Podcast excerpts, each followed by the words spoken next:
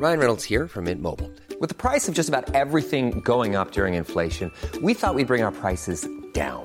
So to help us, we brought in a reverse auctioneer, which is apparently a thing. Mint Mobile unlimited premium wireless. Ready to get 30, 30, bit to get 30, bit to get 20, 20, 20, bit to get 20, 20, bit to get 15, 15, 15, 15 just 15 bucks a month. So, Give it a try at mintmobile.com slash switch. $45 upfront for three months plus taxes and fees. Promo for new customers for limited time. Unlimited more than 40 gigabytes per month. Slows. Full terms at mintmobile.com. Heraldo Radio, con la H que sí suena y ahora también se escucha. Inicia. Heraldo Noticias de la tarde con Jesús Martín Mendoza. En Heraldo Radio.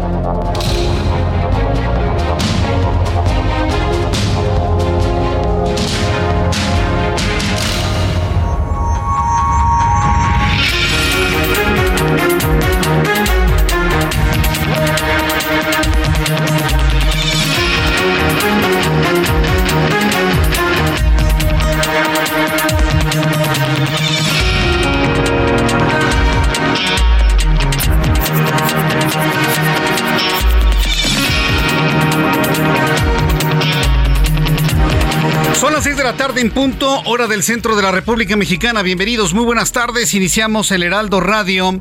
Hoy es miércoles 8 de marzo de 2023. Hoy es el Día Internacional de la Mujer y en todo el mundo se, realiza, se realizan marchas, manifestaciones de las mujeres.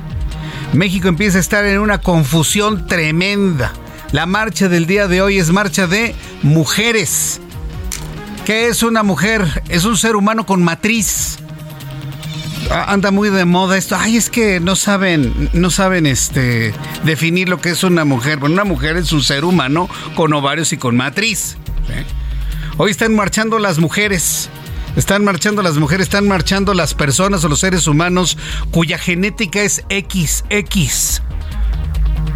Para poderlo entender, México está entrando o están sumiendo a la sociedad mexicana que tiene una gran cantidad de personas ignorantes en esto en una gran confusión. Bueno, hoy es el Día Internacional de la Mujer y están marchando mujeres en la Ciudad de México.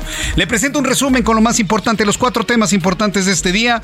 Primero, esta tarde al grito de Dinura más mujeres integrantes de colectivos y organizaciones de diferentes orígenes se reúnen en el Zócalo Capitalino para conmemorar el Día Internacional de la Mujer, donde activistas dan un pronunciamiento sobre los avances en la lucha por la erradicación de la violencia contra las mujeres, la cual acusan persiste. Tema número dos. Legisladores republicanos presentaron este miércoles dos proyectos de ley para declarar terroristas a los carteles mexicanos de las drogas luego del secuestro de cuatro ciudadanos estadounidenses y el asesinato de dos de ellos.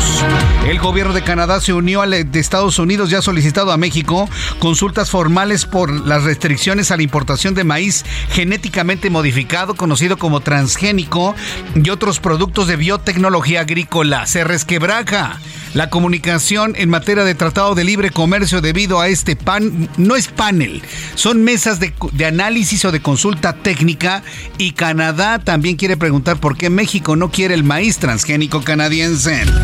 El presidente mexicano envió a la Cámara de Diputados una reforma al artículo 33 de la Constitución sobre la expulsión de extranjeros en México por emitir opiniones políticas del país, con lo que buscará eliminar este tipo de sanciones. Es decir, los cubanos van a poder adoctrinar, los extranjeros van a poder opinar en materia de política en este país. ¿Lo vamos a permitir?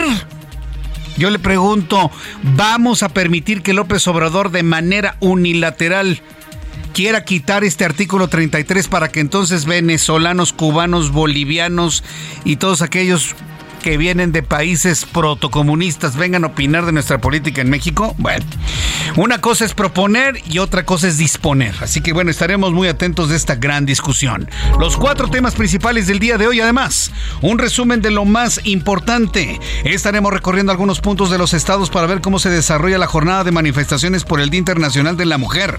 Vamos a conversar con mujeres extraordinarias que luchan porque su voz y su lucha no sea en vano. Así que le invito para que se quede estas dos horas de noticias, dos horas de información y además conozca otras informaciones importantes con Giovanna Torres. Adelante, Giovanna. El Pleno de la Cámara de Diputados obtuvo consenso para elevar a rango constitucional la 3 de 3 contra la violencia. Esto con el fin de evitar que haya servidores públicos y candidatos con antecedentes de violencia contra las mujeres. Colectivas feministas de Tula Hidalgo cancelaron las manifestaciones que tenían programadas para este miércoles 8 de marzo por el Día Internacional de la Mujer. Debido a la inseguridad en la zona, la manifestación estaba prevista a la 1.30 de la tarde en el Jardín Tula, sin embargo se registró una balacera en la colonia Alvarado que dejó al menos un muerto. El Instituto Nacional Electoral respondió al presidente Andrés Manuel López Obrador que esta mañana pidió al secretario de Gobernación solicitar al Instituto Nacional de Transparencia diera a conocer a cuánto asciende sus fideicomisos. El órgano electoral aclaró que son legales y transparentes, además de que pueden ser revisados desde cualquier navegador.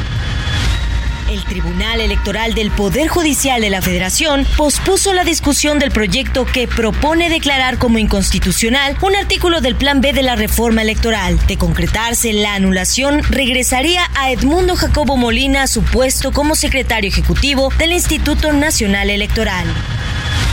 La Comisión Federal para la Protección contra Riesgos Sanitarios anunció que el Estadio Azteca estará bajo supervisión por no acatar la Ley General de Tabaco, en la que se prohíbe el consumo de cigarrillos en espacios públicos. Todo esto debido a que el Tuca Ferretti, director técnico del Cruz Azul, fue captado fumando dentro de uno de los palcos del Coloso de Santa Úrsula en su debut.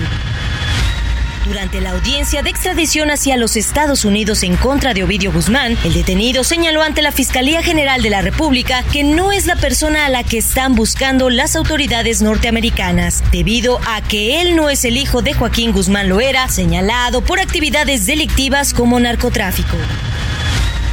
Ante la elevada tasa de interés del Banco de México, los sectores de la construcción, industrial e incluso el de vivienda podrían mostrar una desaceleración en la segunda mitad de este año debido a una mayor dependencia a los créditos. Fiscal General de Durango informó que hay cuatro detenidos más por el brote de meningitis en la entidad. Se trata de propietarios y administradores de hospitales privados en donde se detectaron los casos. Los presuntos culpables son acusados por homicidio y lesiones.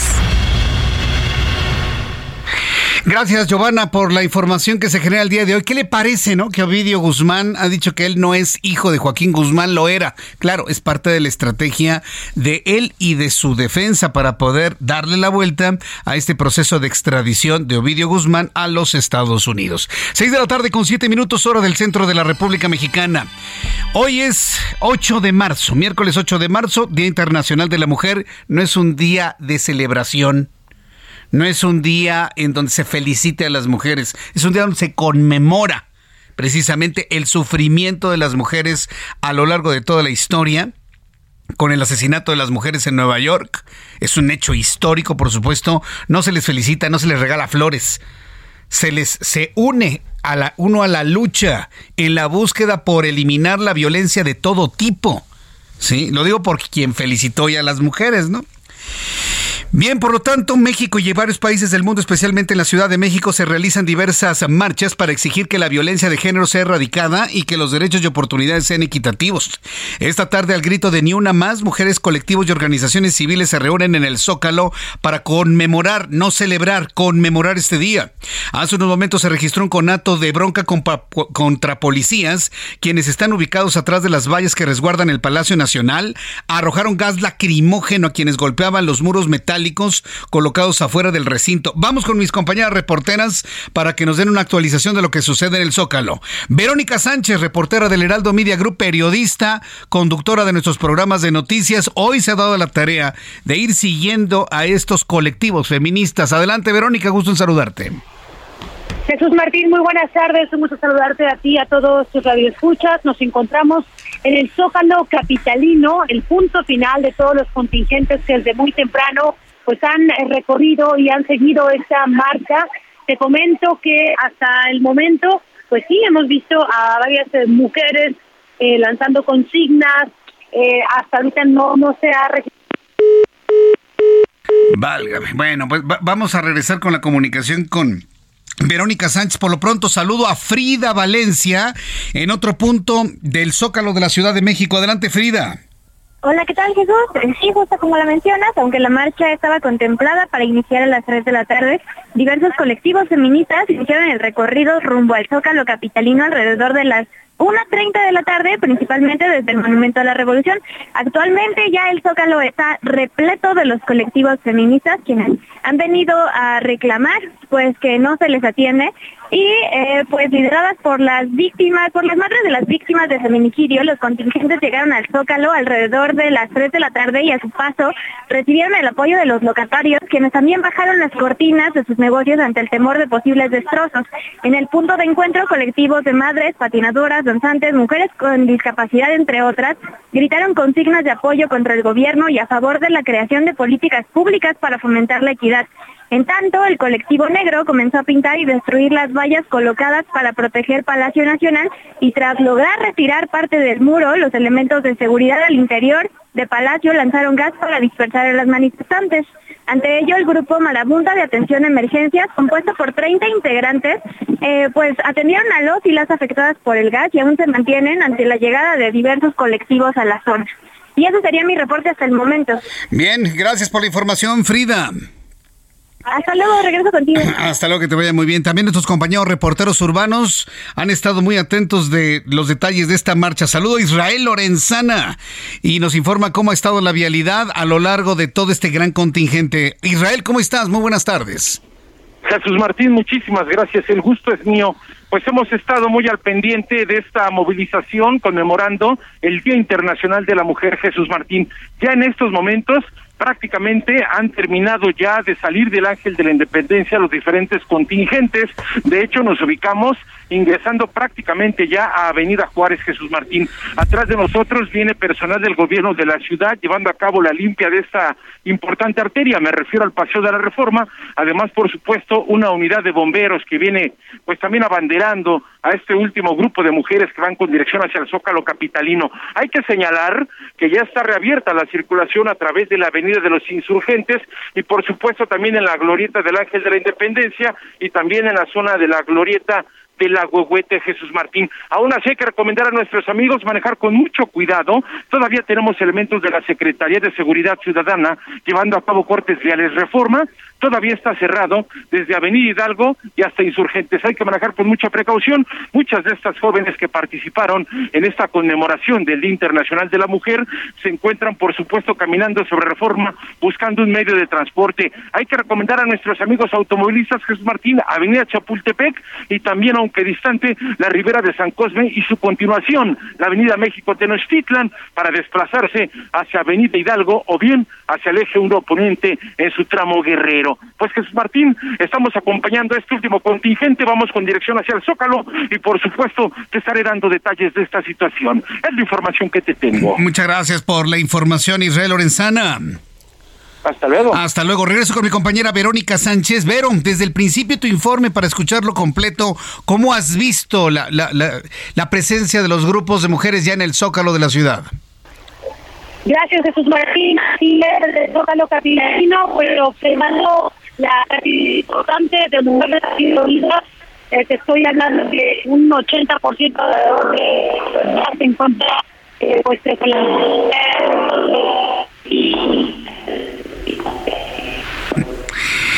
Vamos a, en lo que mejoro la comunicación con Verónica Sánchez, es que mira, hay muchas comunicaciones desde el Zócalo en este momento y tenemos ese problema en el marco del Día Internacional de la Mujer. Integrantes de colectivos feministas, activistas y mujeres en general se encuentran marchando en 53 ciudades, 29 estados del país. Vamos hasta Guadalajara, Jalisco con Mayeli Mariscal. Adelante Mayeli, gusto en saludarte. Buenas tardes. Hola, ¿qué tal? Muy buenas tardes. Buenas tardes también a todo el auditorio. Pues nos encontramos en la glorieta de las y los desaparecidos, en donde justo acaba de arribar el contingente. Se habla de más de 40 mil mujeres, eh, al menos las que partieron precisamente de esta plaza Imelda Virgen en el centro de la capital de Jalisco. Eh, pues vienen distintos contingentes desde madres eh, y familiares de personas desaparecidas, también algunas personas con discapacidad y este contingente sí permitió el ingreso también de algunos hombres. Incluso al término de esta marcha se incorporaron también mujeres que pertenecen a grupos de escaramuzas, quienes eh, pues por primera vez se suman a esta marcha. Obviamente, pues la consigna es exigir el cese de los feminicidios, las muertes de mujeres y que el Estado pues busque también a las y los desaparecidos.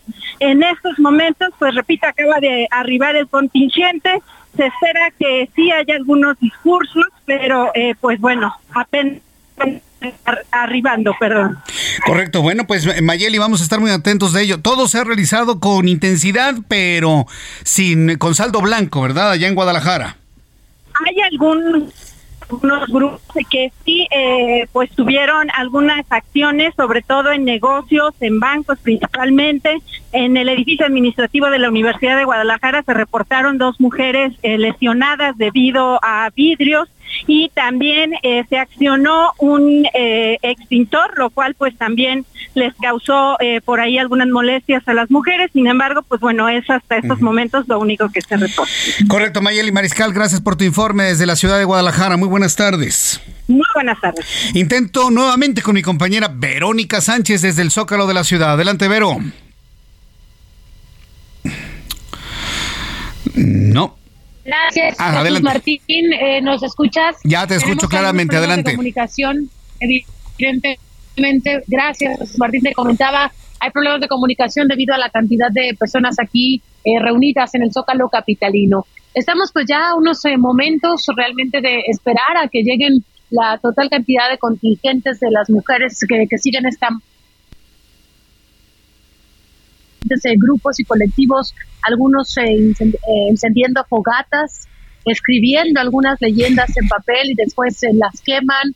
Por otro lado, también vemos a niñas con, con las propias consignas exigiendo justicia, vemos a madres de familia, pero toda la cantidad de historias que se llegan a escuchar y cómo se va sentando toda esta emoción por parte de las mujeres, algunas ya te comentaba, pues lo hacen lanzando petardos, algunas otras eh, homógeno, sí se registraron un par de personas intoxicadas hace unos momentos aquí en el Zócalo Capitalino. Mientras veníamos recorriendo San Jesús Martín, pues eh, también nos encontramos con algunos elementos de estos llamados grupos de choque, quienes lanzan a la policía y bueno, eh, pues se fueron eh, que se fueron suscitando.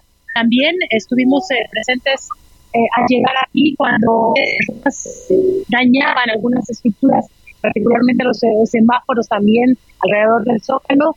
Eh, de ahí en fuera, Jesús Martín, me atrevo a decir que ha sido una pues marcha con alcances de, de mayor corrupción.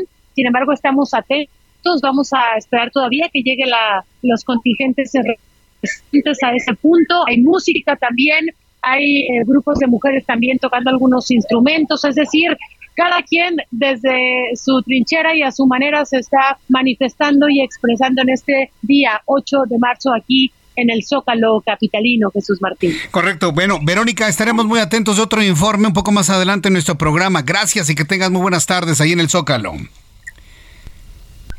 Hasta luego, mi compañera Verónica Sánchez desde el Zócalo de la Ciudad de México. Ha habido una gran cantidad, sobre todo en Jalisco, de manifestaciones de las mujeres quejándose de la presencia de hombres pero no de hombres, este, de hombres hombres, sino de hombres, mujeres trans que les llaman. Hay inclusive algunas pintas de algunas mujeres que dicen, no me importa lo que sientas, tú eres un hombre. Y mire que lo mismo está sucediendo a través de las redes sociales. Emanuel Rincón, quien es escritor y editor eh, en jefe de la, del americano Media, ha estado subiendo a su cuenta de Twitter lo siguiente. La primera dama Jill Biden entrega el Premio Internacional de Coraje para la Mujer a un hombre biológico en el Día Internacional de la Mujer en la Casa Blanca. Y bueno, se le han ido todos, no a Emanuel Rincón, sino a Jill Biden. Muchas mujeres reclamándole a Jill Biden que por qué entrega un premio que es para mujeres a un hombre biológico o mujer trans, como usted lo quiera ver, ¿no? Entonces, este tipo de discusiones también se convierten en noticia porque el día de 8 de marzo, muchas mujeres biológicas están reclamando su derecho a no ser invisibilizadas por este fenómeno o confusión o como le quiere usted llamar o derecho, eso yo se lo dejo a usted, que tenemos actualmente en este en este tiempo. Son las mujeres las que están reclamando visibilidad para las mujeres biológicas y lo estamos viendo inclusive también en las redes sociales. Entro en comunicación con nuestra corresponsal en Oaxaca, Karina García, quien también nos tiene detalles de las marchas allá en la ciudad de Oaxaca. Adelante, Karina, ¿ya salieron? ¿Ya están marchando o faltan algunos minutos para que inicien? Eh, no, Jesús Martín, ya están a punto casi de concluir pues esta marcha. Comentarte que a pesar de los esfuerzos que hicieron algunos comercios, bancos y empresas por proteger sus establecimientos, el paso de la marcha de este 8 de marzo dejó severos daños y es que eh, pues se ha reportado algunos eh, pues actos de vandálicos sobre todo en eh, farmacias que se ubican sobre las principales avenidas de la capital además de inmuebles eh, del gobierno del estado, como el de la Secretaría de Turismo, entre otros. Y pues déjame comentarle también que eh, a esta marcha se sumaron niñas, quienes también portaban sus eh, pancartas para exigir no más violencia en contra de las mujeres. Y es que estas mujeres eh, pues integradas en grupos feministas y colectivas eh, señalaron y acusaron a las autoridades estatales de no frenar estos feminicidios que llevan hasta la fecha cerca de una treintena de mujeres que han sido eh, pues ultimadas por parte de sus parejas y en otras situaciones. Comentarte también que en el Congreso del Estado, al grito de justicia, justicia, un grupo de mujeres llegó hasta aquí para exigir a los diputados que se frene pues esta violencia feminicida aquí en Oaxaca, sobre todo porque es uno de los estados que se ubica con el 100% de impunidad, de acuerdo a lo que eh, pues señaló la diputada Liz Arroyo, una de las eh, pues diputadas que ha salido a defensa de las mujeres. Comentarte también que dentro de esta de esta sesión ordinaria que se llevó a cabo en el Congreso del Estado, pues algunas mujeres criticaron eh, el nombramiento de Héctor Eduardo Vila Ortiz como comisionado ejecutivo estatal de atención integral a víctimas aquí en Oaxaca, eh, toda vez que señalaron que no cuenta el perfil, no conoce a las víctimas en materia de feminicidio o violaciones o otras violencias y por lo tanto las mujeres también se manifestaron aquí en el Congreso de Oaxaca. Es el reporte. A ver, ¿no, no quieren a esta persona por el simple hecho de ser hombre o porque no tiene la capacitación para entender este tipo de problemática? De acuerdo a las colectivas feministas, pues esta persona no reúne los requisitos. Uno de estos requisitos fundamentales, pues es tener el contacto directo con las familiares de las víctimas, Jesús Martín. Correcto, bueno, sí, porque si la razón es nada más que es porque es hombre, los grupos eh, feministas estarían cayendo en lo que están criticando, pero bueno, estaremos atentos de las reacciones en torno a lo que sucede allá en Oaxaca. Muchas gracias por la información, Karina. Gracias, buenas tardes. Hasta luego, muy buenas tardes. Imagínense, ¿no? No lo queremos porque es hombre. Estarían cayendo los grupos feministas en lo mismo que han criticado y luchado del patriarcado al que le llaman, ¿no? No la queremos porque es mujer y ellas pues, no lo queremos porque es hombre, tampoco podemos estar promoviendo esta guerra de sexos en lo más mínimo. Somos complementarios. Ana Laura Wong es nuestra corresponsal en Tijuana. Allá tenemos dos horas antes, son las cuatro de la tarde con 22 minutos y allá eh, se preparan para iniciar la gran marcha conmemorativa de este 8 de marzo. Adelante Ana Laura, gusto en saludarte. Hola, ¿qué tal? Muy buenas tardes. Saludos con gusto desde Tijuana, donde en estos momentos pues ya eh, inició la movilización por el 8 de marzo. Eh, son 12 colectivas feministas los que están participando. Eh, se concentraron aquí desde las 2 de la tarde en el Monumento México conocido como Glorieta Las Tijeras. igual ya estuvieron alrededor de, dos horas pues armando todas las pancartas, las cartulinas. repartieron algunos palacates de color que varios marcan, dependiendo del color, de seguridad para las que vienen por primera vez. Eh, fijaron ciertos colores en los paliacates y armaron grupos para pues mantenerse seguras. Hay bastante eh, operativo de seguridad en toda zona río.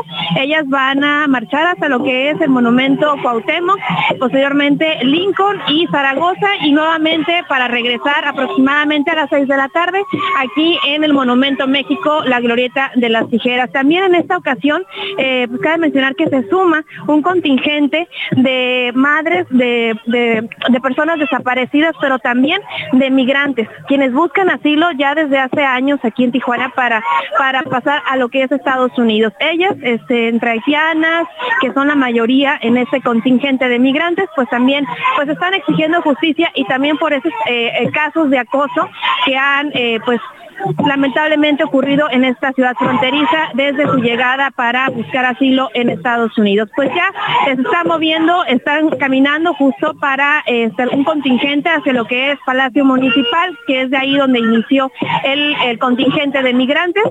Y pues ya, de eh, nuevamente a las 6.30 se tiene contemplada el micrófono para las denuncias públicas. Y eh, hasta el momento, pues lo único que han hecho son pintas, no hay más este destrozos o algo que hay que, que documentar en esta, en esta movilización. Muy bien, Ana Laura Juan, estaremos muy atentos de todo lo que sucede en Tijuana. Gracias y que tengas buenas tardes allá. Gracias, bonita tarde. Gracias. Voy a ir a los anuncios y al regreso. Todas las justificaciones del presidente mexicano para hacer del Palacio Nacional un búnker el día de hoy. Regresamos. Escucha las noticias de la tarde con Jesús Martín Mendoza. Regresamos.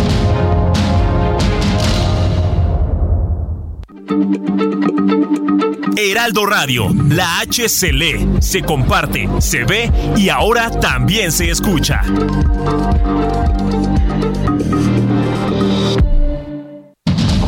Continúa Heraldo Noticias de la tarde con Jesús Martín Mendoza.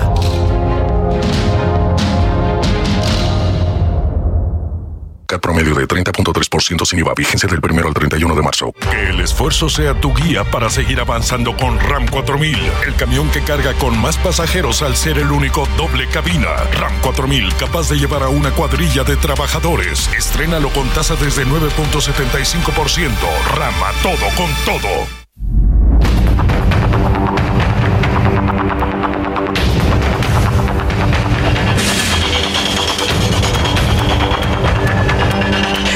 Las 6 de la tarde con 30, las 18 horas con 30 minutos hora del centro de la República Mexicana. Escríbame a través de mi cuenta de Twitter, arroba Jesús Martín MX, y dígame usted qué opina de las manifestaciones de este año, 2023, del 8M. Yo en lo personal siento que están mucho más controladas, eh, mucho menos violencia que en otros años. ¿Qué es lo que le hubiese gustado al presidente de México? Que se hubiera dado todo tipo de violencia. Sí ha habido pintas, por supuesto, en varias ciudades, pero pues la, pintura finalmente se quita, ¿no? Hoy el presidente mexicano, Andrés Manuel López Obrador, justificó el gigantesco muro de rompeolas que rodearon el Palacio Nacional justificó las vallas metálicas en la sede del Poder, bueno, en el Palacio Nacional, sí, porque es un museo, ¿no? Finalmente el Palacio Nacional. Previo a las manifestaciones del Día Internacional de la Mujer, por la derecha es, dice, o dijo López Obrador, que la derecha es muy violenta y autoritaria, capaz de destruir y quemar Palacio Nacional. ¿Cuándo ha visto? Porque es una mentira del presidente. ¿Cuándo ha visto usted que el PAN y la derecha quemen el Palacio Nacional? Lo hicieron el 13 de noviembre, lo hicimos el 26 de septiembre. Pues claro que no, hombre. Se proyecta el presidente. Se proyecta. Todo lo que él dice lo hace de ese lado. ¿Se ha dado cuenta de ese fenómeno? Es interesante. es, es mentira. O sea, jamás una manifestación del PAN ha hecho siquiera una pinta. Y yo tengo la obligación moral de decirle, ¿recuerda la marcha del 13 de noviembre? ¿Recuerda la marcha del 26 de, de febrero? ¿Cuál pinta? ¿Cuál quema? ¿Cuál vidrio roto? ¿Cuál saqueo? ¿Cuál violencia? Ninguna. Ninguna. Y los periodistas tenemos la obligación moral de aclarar ese tipo de cosas. Nada, no hubo nada, no pasó absolutamente nada. ¿Sí? ¿Y sabe qué es lo mejor de todo? Que el presidente lo sabe. El presidente aseguró que la derecha es capaz de infiltrar vándalos. ¿Cuáles vándalos el 13 de noviembre? ¿Cuáles vándalos el 26 de febrero? Dice que eh, infiltrar vándalos a las manifestaciones de mujeres con la final de destruir el recinto histórico para que haya nota nacional e internacional. ¿Qué ideas tiene Andrés Manuel López Obrador? ¿Quiere escucharlo? ¿Sí o no? Oigo muchos nos. Bueno, sí se lo voy a poner para que no diga que yo lo dije nada más. Ya son feministas, ya el PAN es feminista. Fíjense a qué nivel de hipocresía. Y todo por enfrentar a nuestro gobierno. Ya con eso no. Por favor. Pero en fin, yo creo que ya a estas alturas todos sabemos bien las cosas, ¿no? Mientras tanto, la ministra presidenta de la Suprema Corte de Justicia de la Nación, Norma Piña, por cierto, mujer que ha sido agredida por el gobierno federal, inclusive por otras mujeres. La ministra presidente de la Suprema Corte de Justicia de la Nación, Norma Piña, reconoció que existen deudas históricas del sistema de justicia con las mexicanas que aún tienen problemas para tener acceso a él y prometió iniciar un proceso de escucha permanente y progresivo para atender, atenderlas de manera prioritaria. En un mensaje grabado, Norma Piña, la mujer del momento, ¿eh? la mujer más agredida, la han amenazado hasta de muerte afirmó que el Poder Judicial le toca guardar silencio para escuchar a las mujeres que marchan este 8 de marzo en distintos puntos del país y subrayó que ella también protestará, pero desde otra trinchera. Y sentenció que las únicas voces que deben escucharse son las de aquellas mujeres que hoy gritarán en las calles dando voz a las que callan y que recuerdan a las que hablaron por primera vez. Es la voz de la ministra presidente de la Suprema Corte de Justicia, Norma Piña en el Poder Judicial Federal nos toca guardar silencio y escuchar a las mujeres que marchan, que gritan en las calles, que dan voz a las que callan y nos recuerdan a las que hablaron por primera vez. Las únicas voces que hoy se deben oír son las de ellas, las de ustedes, las escucho. En el Poder Judicial Federal reconocemos las deudas históricas del sistema de justicia con las mujeres. Es la voz de Norma Piña y esto a mí en lo personal y a muchos nos da mucho gusto poderle escuchar. Norma Piña empieza ya a salir en medios de comunicación. Después de haber tomado posesión como ministra presidente de la Suprema Corte de Justicia de la Nación, una mujer arropada, apoyada, en la que millones de mexicanos tenemos depositada nuestra confianza de que ella y los ministros de la Suprema Corte de Justicia de la Nación echen para atrás las modificaciones a las leyes secundarias del Instituto Nacional Electoral, conocido, conocido como Plan B, porque son visiblemente anticonstitucionales.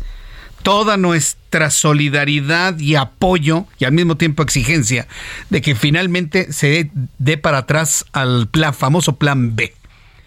Esto tiene descompuesto a un personaje y a quienes lo rodean. Hoy precisamente a las puertas de la Suprema Corte de Justicia de la Nación, hoy 8 de marzo, Día Internacional de la Mujer, una mujer que yo dudo que ella lo haya hecho por por ella misma, sino enviada seguramente, llegó a la puerta de la Suprema Corte de Justicia de la Nación para proferir insultos. Recuerde que cuando los argumentos se acaban, los argumentos en un diálogo se acaban, al que se le acaban los argumentos, opta por el insulto. Bueno, esta es la forma en la que están agrediendo a Norma Piña, ¿sí? Están agrediendo a Norma Piña en el mismísimo Día Internacional de las Mujeres. Vamos a escucharlo. ¡Fuera Norma Piña! ¡Queremos una limpia en el Poder Judicial! ¡No podemos seguir permitiendo que corruptos y delincuentes sean los que lleven las riendas de esta institución! ¡Norma Piña! ¡Norma. ¿Dónde estás? ¡Quítate a tu madre! ¡Quítate a tu madre! Eso es Morena. ¿Qué le parece? A mí me da vergüenza que tengamos una clase política así, que manda a este tipo de personas. Hasta el momento nadie del partido se ha deslindado de esta señora, ¿eh? Nadie. No ha salido Mario Delgado, ni, ni Citlali Hernández, o, el vocero de la presidencia a deslindarse de esta señora. Nadie, ¿eh? Ni San Juana Martínez, que ya sabe cómo también trabaja, ¿no? Nadie se ha deslindado de esta atrocidad. Te la presenté así tal cual. Porque si yo le pongo soniditos para que ahí no se oiga lamentada, ¿no? Al aire, que debería hacerlo, entonces no queda claro el pequeño tamaño que tienen algunos para su debate político. ¿Cómo la ve? No podemos permitir en nuestro país semejante nivel de debate. Es lo que yo pienso. En este día, hoy 8 de marzo, no se le debe felicitar a las mujeres. Hay quien felicitó y no sé qué tanto dijo. Hay quienes les han regalado flores. No es para felicitar ni regalar flores. Hoy es un día en el que se debe luchar junto con las mujeres.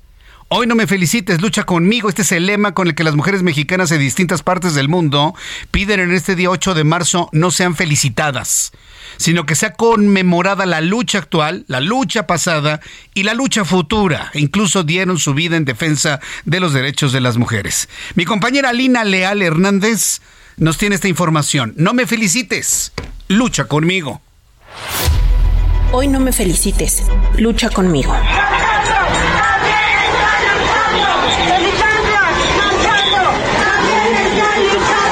Este es el lema con el que miles de mujeres protestan en México y varias partes del mundo. Hoy 8 de marzo se conmemora el Día Internacional de la Mujer y es la fecha que reúne a millones de mujeres alrededor del mundo quienes salen a protestar a las calles y exigir sus derechos en igualdad laboral, salarial, derecho al voto y a mejores condiciones de vida que les permitan participar en la sociedad, la economía y la política. Además que busca erradicar la violencia contra las mujeres y que en todos los ámbitos haya equidad de género.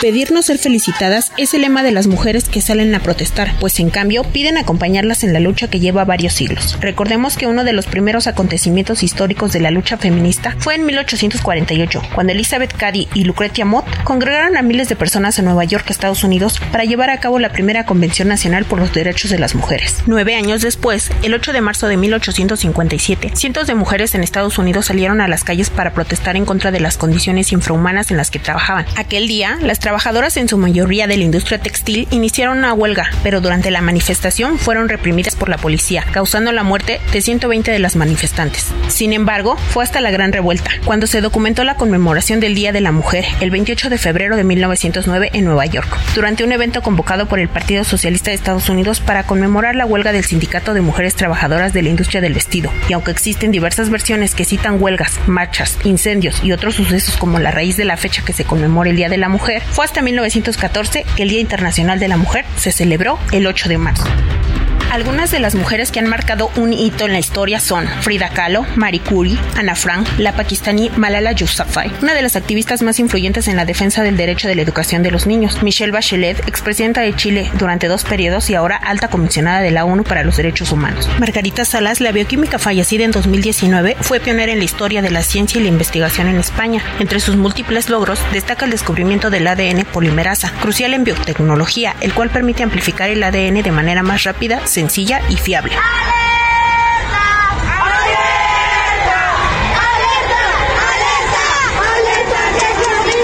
Y es que no debemos olvidar que las mujeres no tendríamos tantas oportunidades y derechos como ahora de no ser por ellas, las que lucharon antes por nuestros derechos e igualdad y fueron las maestras pioneras referentes quienes nos enseñaron que sí es posible liderar, estudiar, ser escritoras, deportistas, científicas, astronautas, futbolistas, presidentes o cualquier profesión que elijan ser. Hay que saber que la verdad es lo único que nos va a salvar y que nos hará mejores personas. Protesten, quéjense, no se dejen, prepárense, hagan de su vida lo que ustedes desean y no lo que sus hombres les permitan ser. Este 8 de marzo no me felicites, lucha conmigo. Para las noticias de la tarde, Alina Leal.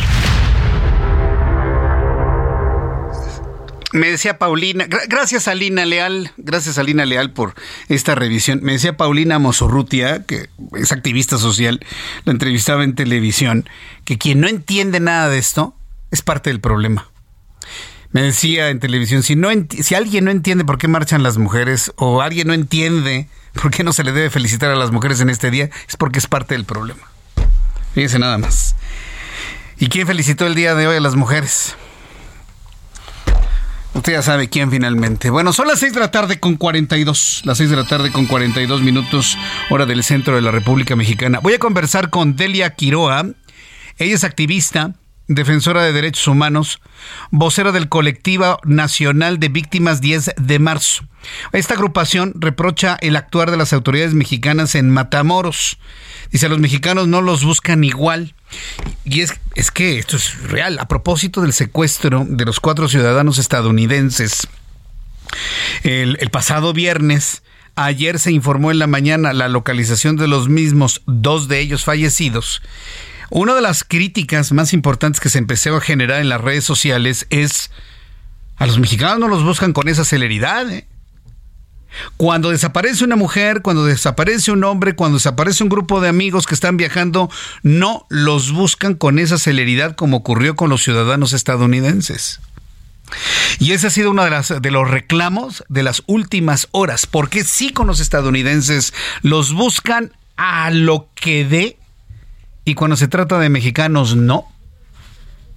En unos instantes voy a tener comunicación con Delia Quiroa, activista activista eh, defensora de los derechos humanos para hablar precisamente sobre esto. Mientras tanto, me da mucho gusto saludar a través de la línea telefónica a Patricia Alvarado, nuestra corresponsal en Madrid, España, porque en Madrid y en otras zonas de España las manifestaciones y expresiones en este en esta conmemoración del 8 de marzo fueron muy muy intensas. Patricia Alvarado, qué gusto saludarte. Bienvenida al Heraldo Radio. Muy buenas tardes, Jesús. A lo largo y a lo ancho de la geografía española, decenas de miles de mujeres participaron en las concurridas manifestaciones por el Día Internacional de la Mujer. España se tiñó de morado. A lo largo de todo el día se sucedieron manifestaciones en numerosas ciudades para reivindicar la igualdad de género. En Madrid se desarrollaron dos de las marchas más masivas, una con las ministras del gobierno y otra convocada por el movimiento feminista de Madrid temas como Somos el grito necesario o Las mujeres movemos el mundo se podían leer en la cabecera de las manifestaciones. Las mujeres han vuelto a pedir que se acabe con la violencia de género, con la brecha salarial, que haya conciliación de horarios y paridad en el mundo laboral. Precisamente sobre este tema, el presidente español Pedro Sánchez anunció que el próximo martes llevará al Consejo de Ministros una ley de paridad sin precedentes que obligará a todas las empresas públicas públicas y privadas a los gobiernos regionales y locales a tener el 50% de representatividad de mujeres. España es el país de Europa con más igualdad en el Congreso de los Diputados. Hay un 47 y medio de mujeres que son diputadas y en el gobierno hay 14 ministras frente a 7 ministros. Pero pese a estos avances, aún hay una brecha amplia para alcanzar la igualdad al 100%. Recibe un cordialísimo saludo desde Madrid. Jesús. Gracias, Patricia Alvarado desde Madrid, España, con una jornada muy, muy intensa también allá. Es que prácticamente en todo, en todo el mundo tuvimos este tipo de, de actividades, de manifestaciones, algunas con mayor, menor intensidad, pero inclusive hasta en países como Irán. hubo movilizaciones, sobre todo en Irán, ante con protestas ante el envenenamiento de algunas mujeres, quema de escuelas para impedir el derecho de educarse, de ir a las escuelas de las mujeres en aquella región del mundo. Impresionante sin duda alguna. Son las 6 de la tarde con 46 hora del centro de la República Mexicana. También platicaré más adelante con Elena Monzón, quien es hermana de la activista y abogada feminista Cecilia Monzón, desde España. Ya te hablaba precisamente, ya le decía a usted, sobre la intensidad de las manifestaciones allá en España el día de hoy. Mientras tengo contacto con ellas y retomar cómo está terminando las actividades del día de hoy en el Zócalo de la Ciudad de México, vamos a otro asunto que también es igualmente importante. México tiene problemas evidentemente de seguridad, pero a la luz del Tratado de, de Libre Comercio se abre otro frente de problema. Recuerde que estamos por empezar las mesas de, consulta técnica en torno a la ley energética en México, porque México no está respetando absolutamente nada de lo firmado en el TEMEC con Canadá y los Estados Unidos. El otro problema es la negativa del gobierno mexicano para el ingreso de maíz transgénico. Y mire que este tema es súper polémico porque inclusive antagonistas del actual gobierno estamos a favor de revisar con toda profundidad lo que sucede con el maíz transgénico. Yo sé que López Obrador lo hace por un asunto de ideología, ¿sí? Pero hay muchas razones, inclusive desde el punto de vista técnico y científico, en donde deberíamos primero revisar con mayor profundidad lo que sucede con el maíz transgénico. Pero esto ya nos generó un problema importante tanto con Estados Unidos como con Canadá. El gobierno de México planea regular el maíz genéticamente modificado para consumo humano, lo que de acuerdo con funcionarios estadounidenses pone en riesgo unos 5 mil millones de dólares en exportaciones de maíz a su vecino del sur y podría impedir la innovación biotecnológica. Por esto y en virtud del Tratado de Libre Comercio, el TEMEC, el gobierno de Canadá se ha unido al gobierno de los Estados Unidos y está solicitando a México consultas formales por las restricciones a las importaciones agrícolas de maíz genéticamente modificado, de maíz transgénico. Mire, cuando se cruzan dos especies de maíz, cuando se cruzan dos, eh, eh, dos especies de, maíz, de jitomates, de lo que usted guste y mande. Es más, cuando se hacen injertos en las plantas, que son técnicas ya muy conocidas desde hace mucho tiempo, estamos hablando de, de modificaciones genéticas a las plantas. Son modificaciones genéticas. ¿Cuál es la diferencia con el transgénico? El transgénico es una modificación genética a nivel del material genético, de la hélice, eh, eh, precisamente de la hélice genética que está en el centro de cada una de las células. A ese nivel se modifica si la planta necesita más agua, se necesita menos agua. Experimentos más aventurados, más impresionantes, hacen que la planta genere alguna sustancia que pueda repeler algún depredador o algún insecto, cosa que evidentemente pues genera muchas dudas en cuanto a la seguridad en el consumo se asegura que el consumo es exactamente el mismo. Pero ¿cuántos años llevamos con alimento transgénico? ¿Le gustan 30 años? ¿Usted cree que en 30 años vamos a saber los efectos de estos alimentos genéticamente modificados en la dieta humana? Es muy poco tiempo, ¿eh? Muy, muy, muy poco tiempo. Pero bueno, el asunto es que hay restricciones en México para este tipo de productos genéticamente modificados a ese nivel, al nivel molecular, al nivel de núcleo celular. La solicitud tuvo lugar ayer, un día después de que Washington solicitó las consultas comerciales formales sobre sus objeciones a los planes de México para limitar las importaciones de maíz genéticamente modificado, así como a otros productos de biotecnología agrícola.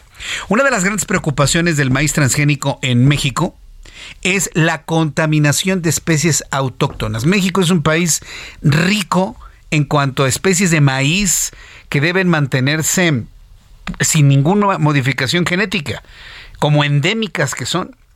Y esa es la preocupación de algunos tecnólogos, de algunos agricultores, vaya, de algunos científicos, inclusive emanados de la Universidad Nacional Autónoma de México.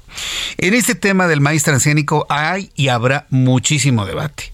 ¿Por qué se defiende el maíz transgénico? Por su capacidad de producción 10 veces mayor que el que actualmente da el maíz regular en una hectárea. Si en una hectárea se producen 2 toneladas de, de maíz, con el maíz transgénico se producen 20 toneladas, en esa proporción se está pensando más en la cantidad de alimento para los seres humanos más que en su seguridad alimentaria. Pero en fin, eso lo veremos finalmente con el tiempo. quién tenemos en la línea?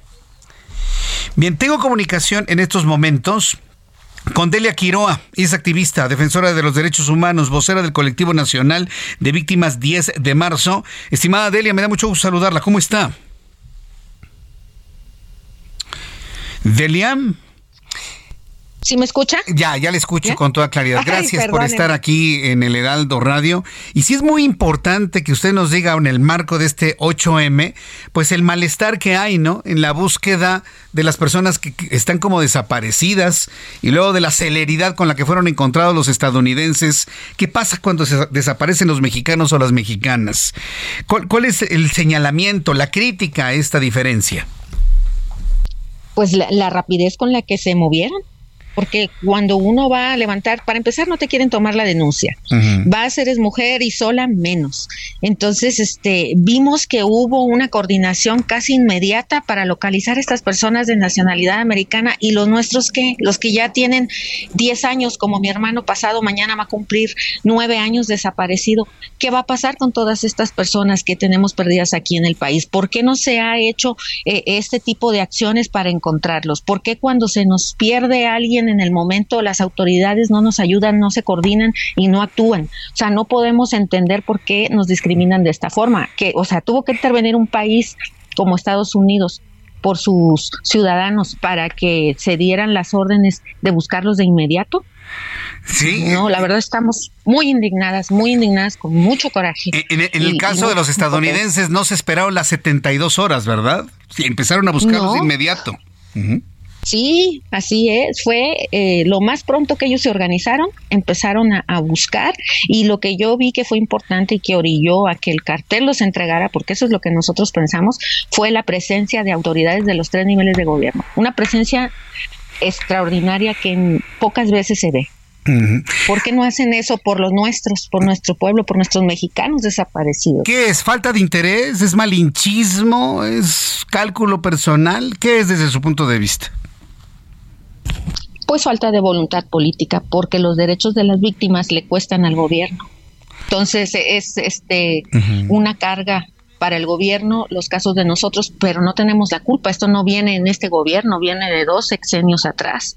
Entonces, no tenemos la culpa de que se, se, haya acostumbrado a estar desapareciendo personas, a estarlas secuestrando y, y, pues que las familias las andemos buscando. Eso no es culpa de nosotros y, y pues lamentablemente se necesita dinero y pensamos que por eso es que el gobierno dice no, no le des prioridad a eso porque nos va a costar y nosotros tenemos otros planes.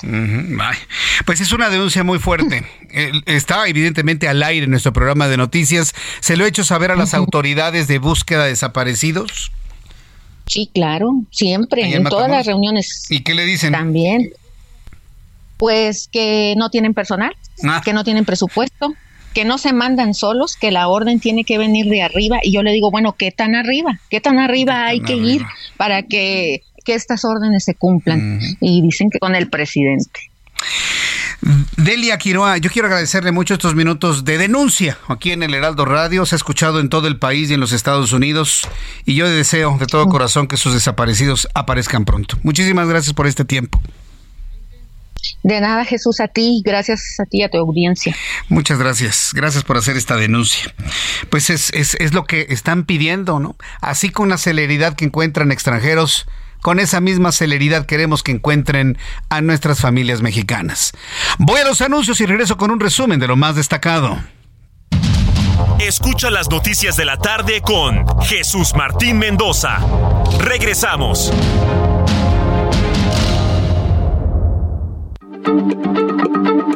Heraldo Radio, la H se lee, se comparte, se ve y ahora también se escucha.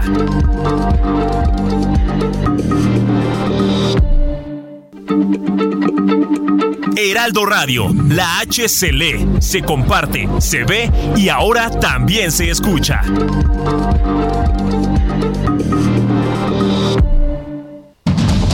Continúa Heraldo Noticias de la tarde con Jesús Martín Mendoza.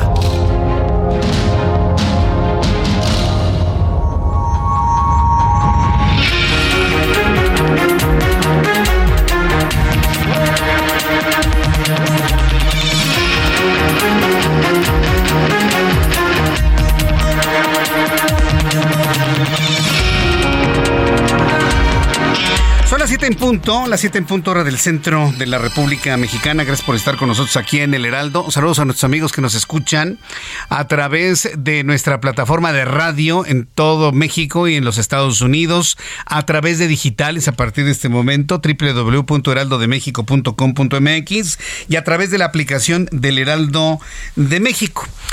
Le he platicado en múltiples ocasiones, eh, hablando de otros asuntos diferentes a los que estábamos comentando en la primera hora, cómo en la reactivación económica, sí, la industria inmobiliaria ha repuntado de manera muy importante. Después de la pandemia, pues, pues prácticamente usted lo sabe, todo se detuvo. Entonces, una vez que ya vamos saliendo, seguimos con pandemia, pero una vez que ya estamos normalizando la actividad económica, varias industrias empiezan a repuntar, pero desde posiciones de precio pues muy accesibles. Una de ellas es la industria inmobiliaria. Y en este momento, créame, es eh, muy interesante el poder tener acceso posiblemente a una segunda vivienda o una vivienda de descanso o una primera vivienda en una zona distinta al Valle de México. Seguramente hay personas que han pensado, pues yo ya no quiero vivir en la Ciudad de México, me gustaría vivir en otro lado. Y mire que me encontré con algo muy interesante. Me encontré con, con, eh, con Germán Ortiz, ¿sí? quien es el gerente de ventas de un desarrollo que se llama Vista Hermosa. Esto está en el estado de Morelos. Mucha atención a quienes han visualizado el estado de Morelos como una opción. Entonces me dio la tarea de invitarlo, platicar con él para que nos platique cómo va la industria inmobiliaria en el estado de Morelos, cómo está creciendo y qué beneficios nos da un desarrollo como este. Germán Ortiz, bienvenido aquí al Heraldo. ¿Cómo se encuentra? ¿Cómo está? Buenas tardes, mi estimado Jesús Martín. Te agradezco esta invitación y ahora yo te vengo a invitar a ti y a todos tus escuchas a que conozcan un nuevo desarrollo, una nueva forma de vida en Vista Hermosa, Morelos. A ver, ¿cómo ha estado la industria inmobiliaria en Morelos? ¿Por, ¿Por qué Morelos se convierte en una opción interesante para quienes vivimos en la Ciudad de México? Bueno, de entrada está un paso de la Ciudad de México. Podemos ir, nos hacemos 90 minutos de la Ciudad de México a lo que viene siendo la zona oriente del bello estado de Morelos. El clima, no hay muchísima agua, los balnearios, la vida es completamente diferente. Inclusive yo tengo la, la, observación de cualquier punto de la Ciudad de México al centro histórico. ¿Qué tiempo haces, mi estimado Jesús? A veces hasta dos horas. Pues en hora y media estás en Morelos, en un lugar completamente plano, donde no hay que emparejar, no hay que rellenar. Hay transporte público desde Ciudad de México hasta Villa de Ayala, Morelos.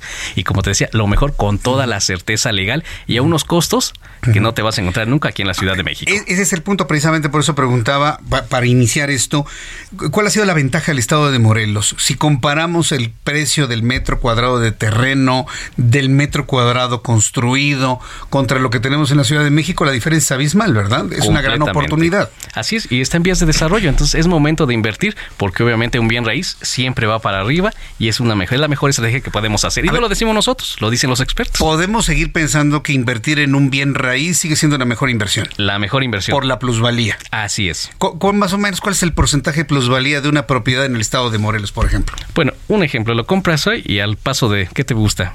Un año ya vale el doble. Ajá. En esa proporción. En esa proporción, porque ves que ya actualmente las nuevas carreteras que están hablando, justo platicamos afuera del aire, que está la carretera, la que es la Pera Cuautla. ¿Cuánto tiempo se tardaron en inaugurarla? Pero ahorita que ya está, ¿en qué condiciones está? Excelente. Ah, fíjese que la otra vez me tocó este, transitar por esta ampliación a dos carriles de la Pera Cuautla. Usted se va a Cuernavaca, ¿no? Sube por el puentecito que lo lleva a Huastepec y ya todo ese tramo hasta Cuautla es de doble carril. Se hace uno 20 minutos de la pera a, la ciudad de Cuautla. es, impresionante la velocidad y la seguridad que tiene esa carretera. Ahora, tomando en cuenta esta vía de acceso, ¿dónde está Vista Hermosa. ¿Y dónde está el municipio de Villa de Ayala?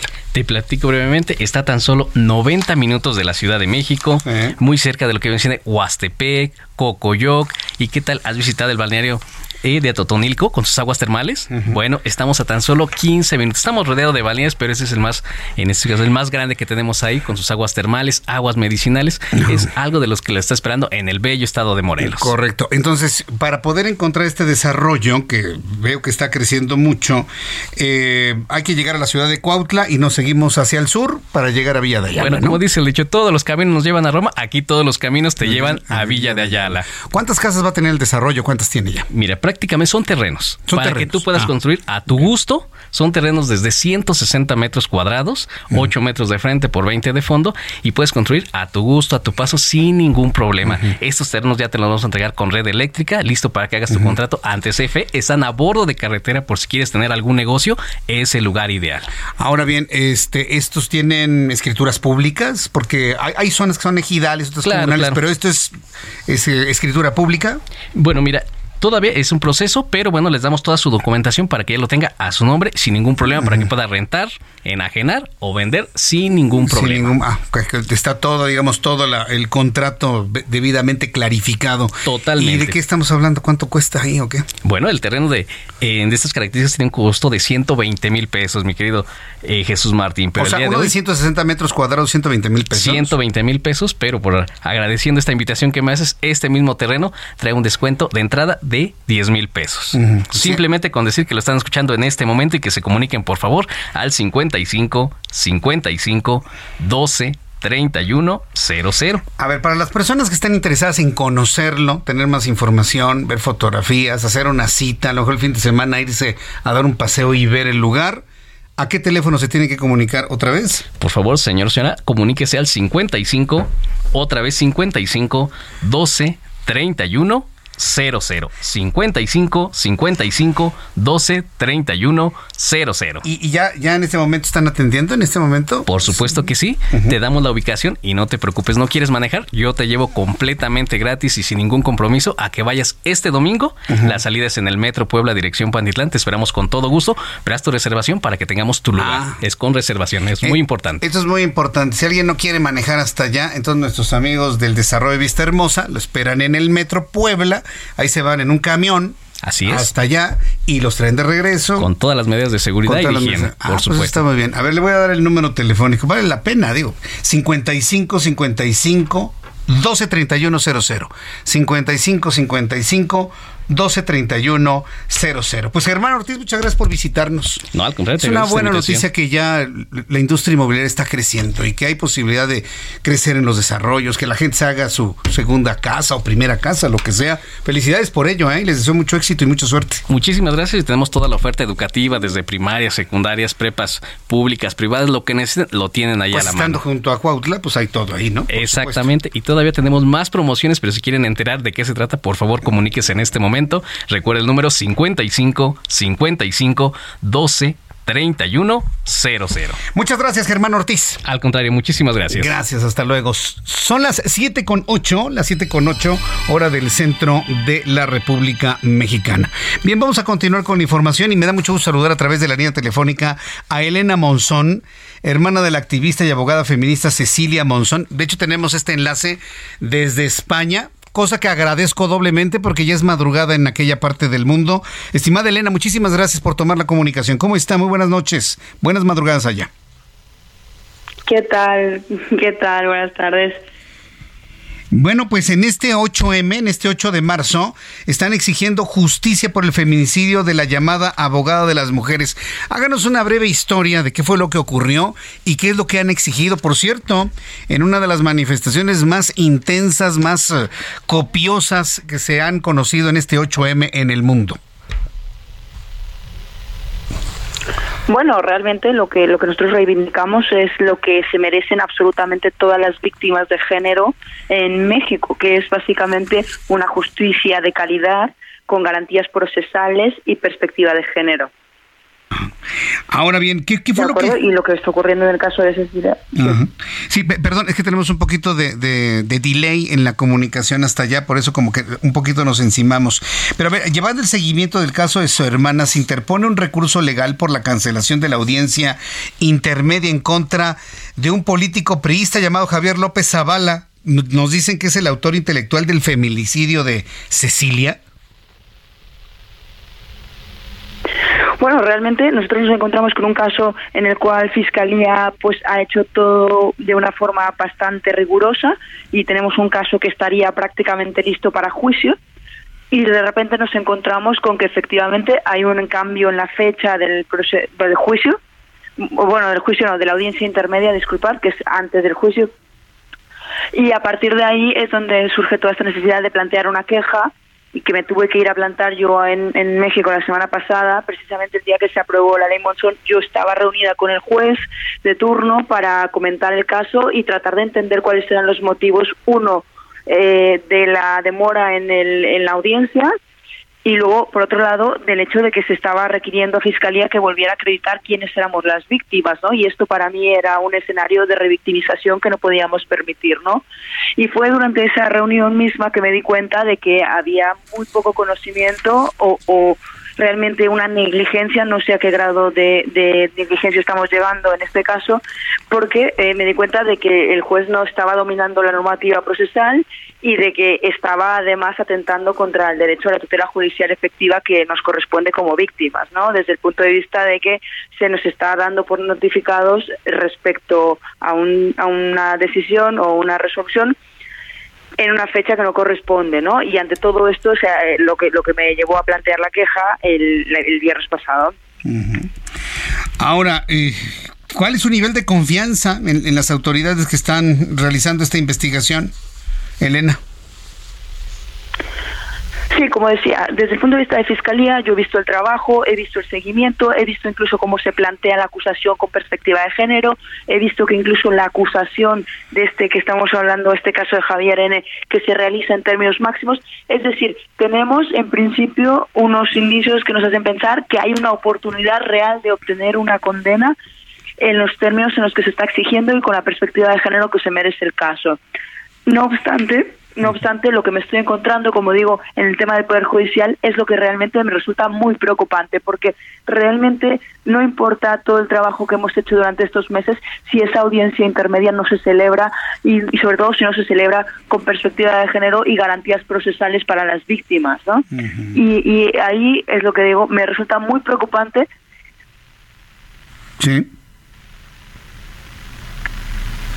Y, bueno, la, preocupación parte, como digo, de, que este escenario en el cual he discutido el caso con el juez de control, he encontrado todas estas irregularidades y además es que es un juez de control que nos han puesto ahora en febrero, después de todos estos meses de trabajo.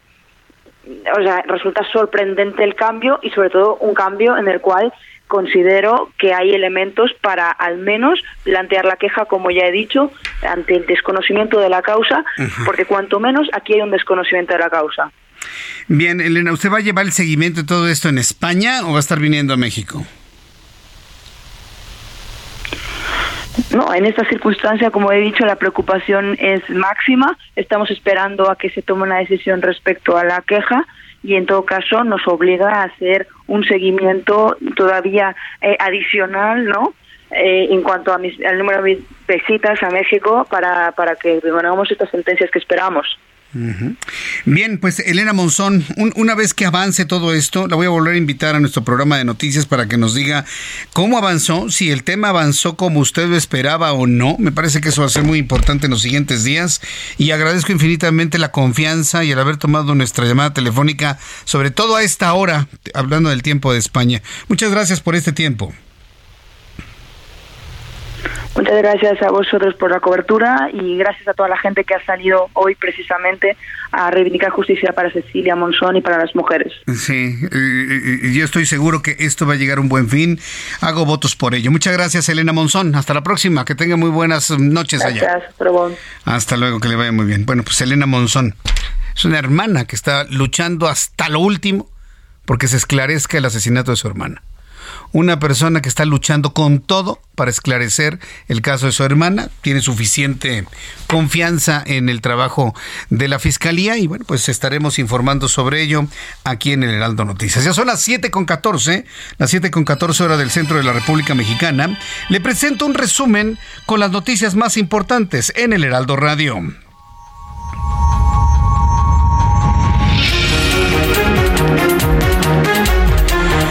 Resumen de noticias le informo que en entrevista con el Heraldo Radio, la activista y vocera del Colectivo Nacional de Víctimas 10 de marzo, Delia Quiroa, cuestionó la lentitud de las autoridades para atender los casos de desapariciones y asesinatos de ciudadanos mexicanos, lo que no ocurre con extranjeros, como el caso de los estadounidenses secuestrados en Matamoros, donde tuvieron que actuar ante la presión del gobierno de los Estados Unidos, sumado a una falta de voluntad de las autoridades locales. Esto fue lo que denunció con toda intensidad Delia Quiroa en el Heraldo Radio. Vimos que hubo una coordinación casi inmediata para localizar a estas personas de nacionalidad americana y los nuestros que, los que ya tienen 10 años, como mi hermano pasado, mañana va a cumplir 9 años desaparecido. ¿Qué va a pasar con todas estas personas que tenemos perdidas aquí en el país? ¿Por qué no se ha hecho eh, este tipo de acciones para encontrarlos? ¿Por qué cuando se nos pierde alguien en el momento las autoridades no nos ayudan, no se coordinan y no actúan? O sea, no podemos entender por qué nos discriminan de esta forma. Que o sea, tuvo que intervenir un país como Estados Unidos por sus ciudadanos para que se dieran las órdenes de buscarlos de inmediato. El Comité Técnico de Evaluación del Proceso de Selección de Aspirantes al Consejo General del INE, escuche usted esta nota, por favor, le voy a dar más detalles adelante, pero el Comité Técnico de Evaluación del Proceso de Selección de Aspirantes al Consejo General del INE dio a conocer las listas de 102 mujeres y 102 hombres con los puntajes más altos en el examen de conocimientos aplicados ayer, destacando como los mejores calificados Jaime Castañeda y Armando Campo con 79-78 aciertos y se perfilaría Berta Alcalde y Maday Merino con 74 aciertos. ¿Sí le suena el apellido alcalde?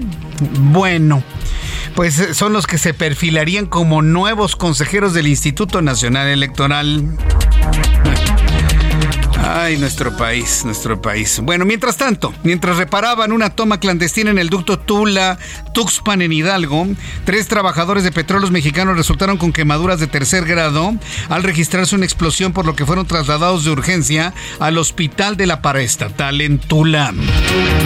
Mientras tanto, la Cámara Baja de los Estados Unidos, controlada por republicanos, rechazó este miércoles una resolución para pedir al presidente Joe Biden el retiro del ejército de los Estados Unidos de Siria, país donde se encuentran destacados cerca de 900 elementos militares. El próximo viernes 10 de marzo, el comité dará a conocer el listado definitivo de las personas aspirantes que van a continuar con la tercera fase. De manera sorpresiva, el gobierno de Perú anunció que condecorará con el collar, con el gran collar de la Orden del Sol, la máxima distinción nacional al escritor hispano-peruano Mario Vargas Llosa, esto un mes después de su incorporación a la Academia Francesa. Este martes, el Ayuntamiento de Metepec informó que la ampliación de la plaza comercial Galerías Metepec continuará y podría concluir en enero del año 2024. Esto después de solucionar los trámites de los permisos, cumpliendo casi cuatro años de estar detenido el proyecto. Esta es una de las inversiones más importantes de los últimos años en el Valle de Toluca. Así lo anunciaba el presidente municipal de Metepec, Fernando Flores. Para el primer semestre de este año entrante estará terminado el proyecto y durante su construcción se generarán más de mil empleos directos y más de dos mil empleos indirectos. Estas son las noticias en resumen. Le invito para que siga con nosotros. Le saluda Jesús Martín Mendoza.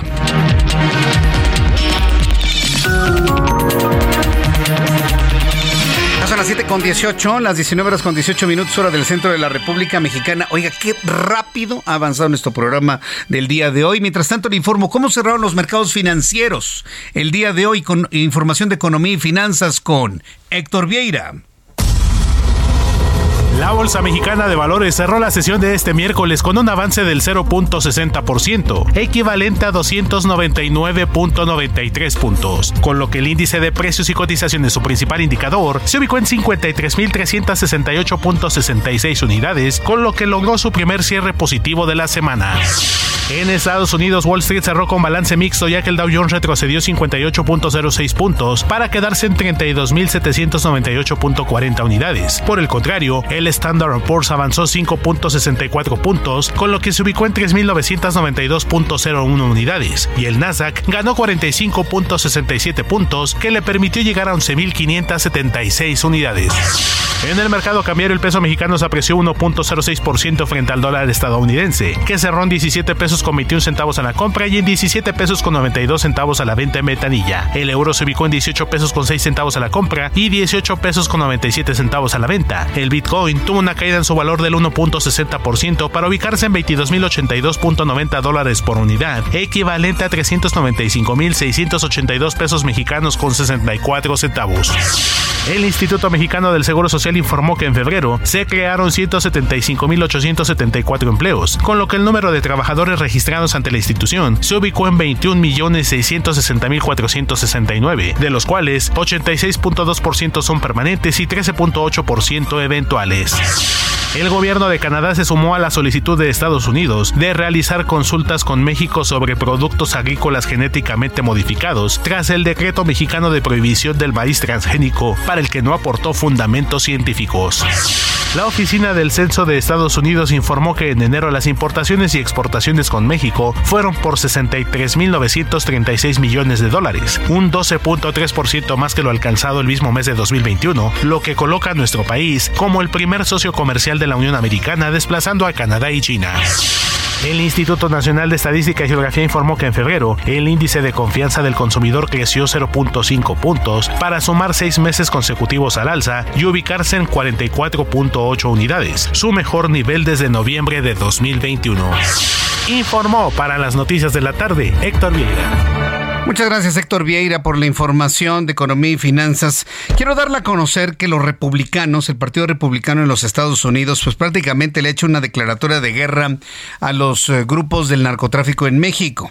Legisladores republicanos, recuerde que quien gobierna Estados Unidos son demócratas, los republicanos presentaron este miércoles dos proyectos de ley para declarar terroristas a los carteles mexicanos luego del secuestro de cuatro ciudadanos estadounidenses en Matamoros, Tamaulipas, que derivó en el asesinato de dos de ellos.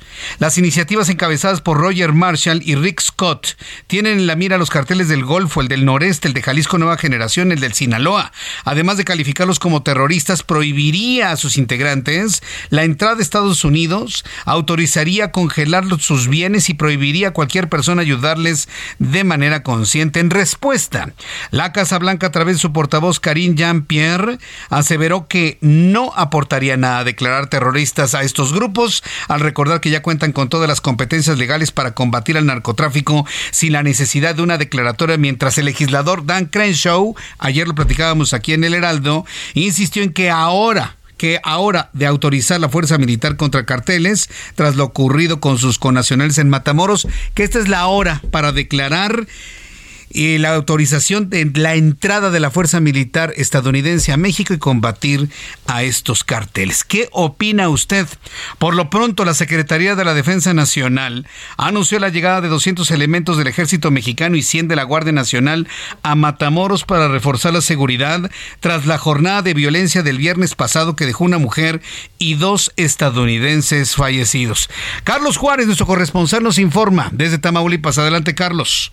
Hola, ¿qué tal Jesús Martín? Qué gusto saludarte desde Tamaulipas para comentarte que elementos del ejército mexicano llegaron a Matamoros, así como también de la Guardia Nacional, siendo un total de 300 los que van a estar siendo distribuidos en este municipio donde se han registrado varias situaciones de riesgo, lo que derivó en eh, la muerte de dos estadounidenses, así como el secuestro de otros dos y también de una mujer mexicana de 33 años de edad. Déjame comentarte Jesús Martín que también se dio, se dio a conocer que los cuerpos de los dos estadounidenses siguen en el servicio médico forense de la ciudad de Matamoros bajo un fuerte dispositivo de seguridad. Hay que señalar que incluso la fiscalía tiene abierta una carpeta de investigación por la muerte de la joven de 33 años que estaba esperando la pecera en la vía pública y que fue impactada por una bala perdida en la cabeza, lo que le ocasionó pues una muerte instantánea. Hasta el momento, bueno, pues siguen las acciones de las de las autoridades mexicanas aquí en el municipio Matamoros y por lo pronto, bueno, pues ya se hizo este reforzamiento con un total de 300 elementos del ejército mexicano y de la Guardia Nacional. Jesús Martín, ese es mi reporte. Muchas gracias por esta información. Carlos, Carlos Juárez, nuestro corresponsal en Tamaulipas. Entonces, eh, se abre un punto de gran debate de gran debate entre México y los Estados Unidos. Algunos integrantes ya saben de qué partido político piensan, ¿no? Que va a haber una gran invasión estadounidense en nuestro país. Yo, a veces pienso si son o se hacen algunos de los que andan escribiendo en las redes sociales. Eh, generar, generar malas, incorrectas expectativas a una sociedad en lo general ignorante en este tipo de temas. Voy a ir a los anuncios y regreso enseguida. Le invito para que me envíe sus comentarios y opiniones a través de mi cuenta de Twitter, arroba Jesús Martín arroba Jesús Martín. Voy a los anuncios y regreso enseguida con más.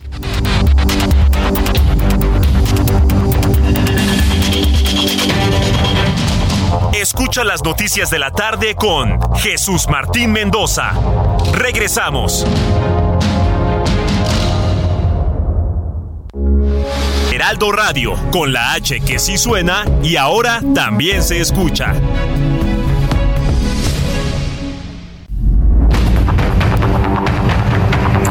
Son las siete y media, las 19 horas con 30 minutos, hora del centro de la República Mexicana. Pues fíjese que en el Zócalo de la Ciudad de México todavía se mantienen, pues, cientos de mujeres, ¿eh? haciendo fogatas, gritando, cantando, se ven los fuegos, eh, ya no les están echando gases lacrimógenos desde el Palacio Nacional. Pues una vez que se han hecho estas denuncias a través de los medios de comunicación, pues ya le pararon, ¿no? Pero han hecho fogatas, no sé, qué es lo que quieran cocinar o quién quiere quemar ahí en el lugar. La verdad es que no lo sabemos. Pero sí, llegará un momento en el que tenga que, de alguna manera, al caer la noche, estar la policía, los integrantes femeninos de la policía capitalina, pues muy pendientes de lo que sucede en el Zócalo, sobre todo por la seguridad de las propias chicas, ¿eh? no, no, por otra cosa, sino por la seguridad de las propias chicas. Y como verán, pues este día 8 de marzo, pues prácticamente todo nuestro programa ha estado entregado al tema de las mujeres, su lucha, romper los techos de cristal. Pero mire, no podemos hacer una cobertura completa si no hablamos de un elemento fundamental en la vida de las mujeres, que es su salud. Si no abordamos el tema de la salud, todo lo demás se queda cojo, se queda incompleto. Hablar del derecho laboral, hablar del derecho del salario, hablar de los derechos de, eh, eh, en, las posiciones inclusive de gobierno, las políticas, nada de eso estaría completo si no hablamos de mujeres saludables desde la primera infancia. ¿Sí? Y ante ello, para tener una cobertura completa de ello, por favor, súbale el volumen a su radio porque tengo aquí en el estudio al doctor Claudia Góngora Lastra. Él es ginecólogo y obstetra por la Universidad La Salle, miembro del cuerpo médico del Centro Médico ABC, diplomado en reproducción asistida y cirugía laparoscópica, especialista en endocrinología y ginecología, eh, miembro del Colegio Americano de Ginecología, miembro de la Sociedad Internacional de Endocrinología Ginecológica. Pues doctor Góngara, bienvenido. Gracias por estar aquí con nosotros. Jesús, muchísimas gracias por la invitación. ¿A partir de cuándo y hablo de edad y a partir de qué momento hablo de situación, las mujeres tienen que empezar a hacerse este, estudios ginecológicos para mantener su salud el resto de su vida. Aquí lo importante, Jesús, es saber que eh, hay que dividir la edad de las mujeres según sus eh, factores de riesgo. Hasta los 12 años más o menos es territorio completamente del pediatra. Después de los 12 años es donde entramos los ginecólogos. Y entonces a partir de los, este, de los 12 años es donde tenemos que ver si hay algún tipo de alteración en su crecimiento su desarrollo, la aparición de sus menstruaciones. Después lo vamos a dividir en, en la edad reproductiva, lo que son las situaciones del el embarazo, de la infertilidad, cosillas así. Y después de los 40 años, todo lo que gira alrededor de este, del climaterio, la menopausia y todas las cosas que van alrededor de ellas. Interesante, ¿eh? que a partir de los 12 años ya sean los ginecólogos tengan que, que, tengan que revisar a las mujeres, porque bueno, los pediatras pueden de alguna manera ver a una persona hasta los 17, 18 años, pero en el tema de intimidad y sexualidad a partir de los 12. A partir de los 12 a, partir de la, de la menarca, a partir de la, de la regla. ¿Es por ello o por el inicio de la actividad sexual? Que, por ejemplo, en la Ciudad de México, yo sé, con datos de la Secretaría de Salud, que el primer contacto sexual en promedio se tiene a los 11 años. ¿Tiene que ver con eso? Entre los 11 y los 14 años. Sin embargo, el crecimiento, la mujer se empieza a, a, identificar un poco más con su sexo, con sus relaciones este, afectivas, con sus grupos este, eh, sociales, alrededor de, este, de esa edad, cuando empieza a aparecer este, las, eh, la, la, actividad hormonal. Entonces, cuando empiezan a ver este tipo de cambios, es donde esa niña empieza a transformarse en una mujer joven. Cuando esa, esa, esa adolescente empieza a tener esos cambios, y ahí es donde tenemos que tener las áreas de oportunidad, porque si esperamos a que llegue a veces la, la, menarca, que puede llegar a los 13 años, podemos perder 3 años, 3, 3 4 años este, de cosas que podemos este, tratar Este tema es importantísimo porque yo sé que muchas mamás no platican con sus hijas les da pena, les da temor, piensan que hablar de estos temas es prácticamente abrir la puerta al inicio de relaciones sexuales de sus hijas y no lo hablan. Y la niña va aprendiendo este, conforme va creciendo de las amigas, del internet, del YouTube y demás. ¿Cómo puede una mamá a empezar a hablar con su hija de los primeros estudios médicos que debe hacerse llegando a los 12 años? Primero debe ser una, una, madre que esté sensibilizada, ella misma en sus, eh, este, en sus consultas. Nosotros lo vemos, por ejemplo, en el hospital, en el Centro Médico ABC, que tenemos el, eh, eh, el Departamento de Medicina Preventiva. Y ahí cuando tenemos el, el Departamento de Medicina Preventiva, nosotros hablamos con estas mujeres y empezamos a incidir en estas pláticas para las niñas. Lo que estamos viendo ahorita es que este empoderamiento que vemos hoy, hoy en este día tan importante, este empoderamiento de una mujer debe de empezar desde esa edad. Sí, esto es importante porque ya lo comentábamos al principio, no podemos hablar de lo demás si el tema de salud no se aborda ni siquiera en esto, que, a veces ni en la familia, en la familia se aborda. Ahora, aquí nos escuchan niñas ¿eh? y jovencitas de 12, 13, 15 años que están haciendo la tarea en este momento y que seguramente ya le subieron el volumen a su radio. Ellas mismas pueden, por ejemplo, eh, hablar por teléfono al, ABC, decirle a su mamá, a su papá, oye, quiero una, una revisión con esa amplitud. ¿Han tenido situaciones así como la que estoy planteando? Por supuesto, la medicina preventiva es en todas las edades. ¿sí? Además, en situación ginecológica y es un derecho humano Sí. Por ejemplo, una niña de 12 años puede acudir a una revisión ginecológica pidiendo algún método anticonceptivo, ¿sí? Y uno no se lo puede negar. Porque es un derecho humano el tener una salud este, preventiva desde esa edad. Desde esa edad, Así es. Con o sin autorización de los padres. Así es. Con o sin autorización. Completamente. A, partir de los 12 años. A partir de los 12 años. Cuando una mujer empieza a tener ya una actividad sexual, a lo mejor no regular, pero sí sus primeros experiencias sexuales, 12, 13, 14 años, ¿cuáles son los exámenes primeros que se tienen que hacer para mantener una salud adecuada? Importantísimo, Jesús. Una vez que empieza la actividad sexual, empezamos con el factor de riesgo del cáncer cervicouterino. Entonces, el cáncer cervicouterino es, eh, es un, asesino ¿sí? entre las mujeres en edad reproductiva. Entonces, desde que se empieza la vida sexual, hay que iniciar con el Papa Nicolau, que es la citología exfoliativa, eh, la exploración mamaria, por supuesto, y una revisión ginecológica anual, estricta. digamos que son, es lo primero que se tiene que hacer. Correcto. ¿Qué hay del virus del papiloma humano y la vacuna? ¿Se recomienda la vacuna a partir de cuándo? Ustedes como ginecólogos, eh, ¿en qué momento recomiendan aplicarse la vacuna? Nuevamente, nosotros ahí en el hospital, en el Centro Médico ABC, tenemos este un, un, departamento de... Eh, de, vacunas. Entonces, la vacunación del virus del papiloma humano se recomienda actualmente a partir de los nueve años, ¿sí? A hombres y mujeres. ¿Por qué? Porque sabemos que el riesgo de cáncer cervicuterino, cáncer de pene, cáncer anal, cáncer de muchos lados, sí, por el virus del papiloma humano, se va a poder eh, prevenir con ese tipo de vacunación. correcto. Doctor, ¿en qué número telefónico o en qué página de internet el público puede ubicarlo para tener más información en el Centro Médico ABC? En ABC Hospital en las páginas de, de, internet, cualquiera está en mi nombre, pero en el Centro Médico ABC, ahí están las páginas de Encuentra mi médico y está la, lista de todos los médicos que laboramos. ABC Hospital. Entonces entramos a ABC Hospital, Encuentra mi médico y ahí buscamos doctor Claudio Góncora Lastra. Así es, Jesús. Yo le agradezco mucho que nos haya visitado el día de hoy. Podemos seguir platicando muchos minutos sobre este y otros temas, pero ya sabe cómo es en los De ingrato el tiempo. Le agradezco mucho que nos haya acompañado. Jesús, muchísimas gracias. Doctor, que la luego. muy bien. Es el doctor Claudio Góngora Lastra. Él es ginecobstetra por la Universidad de La Salle. Hoy ha platicado con nosotros y búsquelo, por favor, en el Centro Médico ABC. Son las 7.39, las 7.39 hora del centro de la República Mexicana. Vamos a continuar con la información aquí en el Heraldo Radio. Y bueno, pues vamos a tener comunicación en estos momentos. muchas gracias, doctor. Con Marta Lucía Micher. Me da mucho gusto saludarla. ¿Cómo le va? Bienvenida. ¿Cómo está? Hola, ¿qué tal? Buenas noches. Un saludo a usted y a todo su auditorio. Gracias, presidenta de la Comisión de Igualdad de Género en el Senado de la República. Hoy 8 de marzo, eh, ¿cómo ha visto las manifestaciones en este día? Sobre todo porque es un asunto que ha ido evolucionando año tras año. Una primera impresión, por favor, senadora. Bueno, la verdad no tengo toda la información. He estado dando algunas conferencias, he estado en algunas eh, algunos eventos.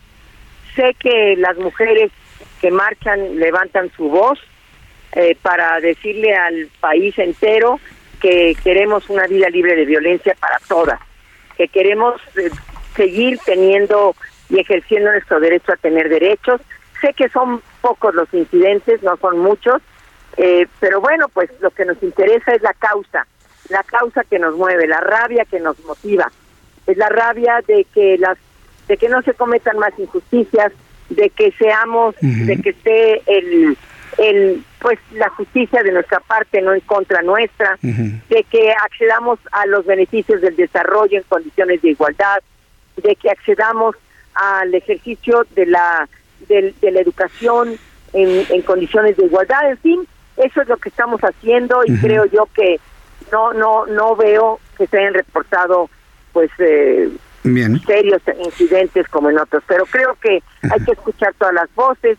Eh, para eso, para eso son las marchas, para denunciar, para anunciar también las cosas buenas que se han hecho y para exigir a la sociedad entera, porque quien confunda y diga que nada más es el Estado o los o algunos de los poderes los responsables se equivocan la sociedad entera tenemos que eh, transformarnos, de construirnos para construir una sociedad de derechos.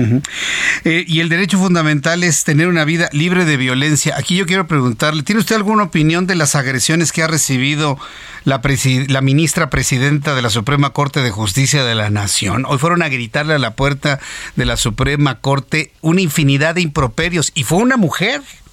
¿Cómo, cómo, ¿Cómo el dictamen de una vida libre de violencia contra las mujeres podría defender, por ejemplo, en este caso, a la ministra presidenta de la Suprema Corte de Justicia de la Nación? Fue increíble lo ocurrido hoy en, en, en la Suprema Corte. ¿Cuál dictamen? Sí, no, le, le pregunto precisamente, todas estas acciones que han estado ustedes realizando en favor de una vida libre de violencia, y le preguntaba una opinión personal sobre la agresión, las agresiones que está sufriendo Norma Piña, presidenta de la Suprema no, Corte de Justicia de la no, no, es, no, es, no es necesario. No es necesario. es, eh, eh, ¿Para qué? ¿Qué, qué? qué ganamos? No, yo creo que es eh, una una situación que no habla por todo el por todo el, el movimiento ni habla por todas las mujeres. Creo que es rudeza innecesaria. No es necesario, pues, ¿no? Creo que tenemos que tener serenidad, mucha serenidad, guardar calma, ser muy respetuosas, pero pero no la verdad lamento este no lo sabía, pero pues eh, fue una persona Sí, una mujer llegó a gritar allá la pues ya no puedo repetir lo que le gritó, ¿no? Pero que iban a Por depurar de corruptos mujer. a la Suprema A Corte ver, de Justicia de la Nación. Pero Jesús, Dígame. es una mujer. Es una mujer, Jesús. No, no puede usted calificar a toda la marcha, a todo. No, no, no, claro que no. Y no era de la marcha. Está mal. Era- Está mal. Bueno, pues entonces está, pues ahora sí que pues peor, ¿verdad? Como dicen. Bueno, pues eso, la señora aprovechó ese espacio para denostar, para ofender. Bueno, todo, la verdad yo me he dedicado toda mi vida a defender las libertades. La señora está en libertad, pero no es la manera en que se pueden decir las cosas. No creo que sea correcto. Pero bueno, a lo mejor la señora ha tenido algún evento, alguna situación de injusticia o algún evento que ha provocado esto. Ojalá y no, ojalá y no. Pero de todas maneras, si es nada más así, porque sí, pues yo creo que más bien vámonos a lo que nos ha motivado, a esta marcha, a este trabajo, a este gran entusiasmo con el que estamos pues legislando en favor de las mujeres, Muy bien. legislando en favor de los derechos de las niñas, del tra- de- eliminando el trabajo infantil, por fin legislamos la violencia por, por eh, a través de terceras personas, que se llama la violencia vicaria. En fin, tenemos hemos avanzado mucho, la violencia digital, la violencia mediática, ya le dimos un cuerpo normativo a los a los centros de justicia en el país, la alerta de género que ha disminuido el procedimiento a pequeños, poquitos meses, antes eran años para que se eh, pues se tuviera el plan de trabajo. En fin, hemos hecho, bueno, reconocimiento del trabajo en el hogar, eh, eliminar el acoso laboral en el, en el trabajo, eh, la ratificación de los convenios 189, 190. Uy, la verdad estamos muy contentas, muy satisfechas porque todo se ha aprovechado y todo se ha aprobado por unanimidad en la cámara en, en la cámara de senadores. Entonces, pues de eso hay que hablar, hay que ver cómo lo aplicamos, cómo estamos. Sí, lo digo y lo digo fuerte y quedito, las fiscalías son nuestra gran derrota. Las fiscalías de todos los estados son nuestra gran derrota. No hemos podido ser eh, tratadas con dignidad, no se no se investiga nuestros los delitos que nosotros denunciamos, todavía se nos sigue revictimizando, no están capacitadas muchas juezas, muchos jueces, muchos ministerios públicos, pero ahí vamos, hay que ir avanzando. Poco a poco. Vamos avanzando. Pues yo le agradezco mucho, senador, el que me haya tomado la comunicación el día de hoy. Le envío un abrazo, un agradecimiento muy especial por su participación aquí en el Heraldo. Que tenga muy buenas noches. Hasta luego, un saludo a usted y a su auditorio, Jesús Martín. Que le vaya muy bien, hasta luego. La senadora Marta Lucía Mitchell, presidenta de la, de la Comisión de Igualdad de Género en el Senado de la República. Las 7 con 45 horas del centro de la República Mexicana. No se van las mujeres y podrían hasta tirar la valla que está rodeando el Palacio Nacional. Decenas de mujeres al mismo tiempo y de manera coordinada empiezan a empujar, a jalar, a empujar, a jalar y por momentos la consecución de de rompeolas que están protegiendo la casa del presidente. No es su casa, ¿eh? es un museo. Es propiedad de todos los mexicanos, pero que la ha convertido en su casa, podría caer en cualquier momento. Ninguna mujer se va del, del zócalo capitalino y bueno, pues esto está de pronóstico reservado. Ingeniero Carlos Álvarez Flores, presidente de México Comunicación y Ambiente. Me da mucho gusto saludarlo. ¿Cómo está? Muy buenas noches, Jesús Martín. Bueno, antes que nada, eh, mi respeto y admiración a todas las mujeres del mundo. Del a mundo. todas, ¿verdad? Ya vio cómo están las cosas en Irán, ¿no? eh, así es. En especial, bueno, pues aquí las estamos viendo. mira. Sí, sí. Jóvenes, son mujeres jóvenes que están luchando porque pare la violencia, la discriminación y tanta violencia que hay. Bueno. El estado fallido, decía por ahí este señor de Perú, ¿no? Es que México es un estado fallido. Así es, es un estado fallido. No proteger a sus mujeres es una vergüenza. Pero bueno, Pues por eso están protestando Así hasta es, con por eso tienen derecho. ahí. Tienen derecho a protestar, por supuesto. ¿verdad? Todos tenemos derecho a protestar, ¿eh? Todos. Aquí, aunque el señor López se vaya el año que entra, que se me hace muy lejos, pero no importa. tenemos todos derecho a protestar. Todavía está muy lejos, entonces. No, a mí se me hace así como una, eh, una eternidad, ¿no? Bueno, pero ni modo. Fue elegido por 30 millones de mexicanos, quién sabe en qué estaban pensando. Bueno, rápidamente, ¿eh? duro y a la cabeza, nomás te A ver. poquito. A ver, échale. La, la empresa que vende más huevo y pollo de este, de este país, que vendió 81.699 millones hace un año y medio 81.600 millones de pesos. de pesos en un año. en el huevo y carne de pollo? En huevito y pollo, ya saben cuál es la marca. Entonces, ¿o puedo decir la marca? Bachoco. En 2000, en el 2007 yo vivía todavía en Celaya. Y entonces los ejidatarios de Crespo, que están al lado de su rastro, donde sacrifica un millón de pollitos al año. Un, millón. Y entonces Bachoco dice, bueno, pues aquí pasa el arroyo de aguas negras, pues aquí tiro mis residuos, la gallinaza, las plumas, los pellejos, toda la porquería al ¿Qué es la gallinaza? Es el- las excretas. Ah, las excretas. Las excretas de la gallina. Ay, Dios. Y entonces este, vino Maldonado, eh, Esteban García Maldonado, comisariado de Gidal y Tereso Arias. Y me buscaron y me buscaron y me dijeron, venga ingeniero, véngase a caminar sobre el arroyo. Ah, dije, ¿cómo que caminar sobre el arroyo? Sí, véngase. Y entonces el arroyo no era arroyo, sino que tenía una capa como de 50 centímetros de toda esta porquería. No me entonces, digas. entonces me dice, súbase. Y entonces caminé sobre la, sobre la capa. O sea, metió los pies al agua. No, no hay se- agua, el se- agua está abajo. O sea, hay una capa Ah, aquí. que está flotando. Está arriba flotando. Ya entiendo, pensé que era sedimento. No, no, no, no, la capa. Entonces No, yo está caminé, flotando. Caminé y caminé. Dije, no puede ser. Qué cosa más. Oiga, pero estos señores, ¿de qué beneficio? ¿Por qué? Bueno, pues porque la autoridad local, la del municipio de Celaya, la Procuraduría Ambiental del Estado y la carabina de Ambrosio, pues es lo mismo. ¿Y a qué huele aquello? Pues Apesta, apesta, es el infierno. Entonces me dicen los ejecutarios, mire, nosotros regamos, me enseñaron un decreto de Lázaro Cárdenas donde les autoriza usar ese canal de aguas negras, porque allí está descrito como canal de aguas negras, para su riego de sus parcelas, de su maicito. Pues ya en el 2008 ya no crecía nada, ni maicito ni nada. ¿Por qué? Porque la- el suelo, pues imagínate con tanta excreta, digo, mi abuelo le ponía las excretas de, de sus mulas a sus terrenos, pero aquí ya iban 15 años de estar tirando eso y entonces sus Carne terrenos ya no pellejos. producen toda la porquería. Grasas. Ya. Y entonces, pues se colocaron denuncias en Conagua, no pasó nada. A los tres años dijeron, vamos a abrir una planta de tratamiento. Eso fue en el 2011. Estamos hoy en el 10, en el 23 y otra vez, ahí te mandé las fotos, ahí tienes todo en tu, en tu WhatsApp. O sea, nuevamente Bachoco tirando otra vez su mugrero. Pero ahora la diferencia, ¿sabes cuál va a ser? Que los ejidatarios ahora sí van a ir con un juez federal. Qué barba. Estoy viendo aquí las, las fotografías y los pues videos. ahí está, ahí está, ahí está el video, velo. Y esto apesta al No, infierno. no, no, dicen, olvídate, es el infierno. Entonces, no es correcto ni justo Sí. que una empresa que gana tanto dinero, Sí. fíjate, de esos 80 mil, ¿sabes cuántos son de utilidad? Cuando menos, 10 mil millones de pesos de utilidad. ¿Y sabes cuánto vale todo re- resolver eso? 20, 30 mi- mugrosos millones. Digo, para los 10 mil millones que ganaron en el 21, se me hace una cosa muy irresponsable de una empresa importante, de los señores Burs, de allá de Sonora, que no tienen vergüenza. Punto. Ahora bien, ya van a ir los ejidatarios ahora sí con un juez federal. Yo ya les dije, miren, un buen abogado y les va a pagar todo. Va a limpiar todo y va a pagarles su el daño a su patrimonio. Ese es un ejemplo nada más, ¿eh?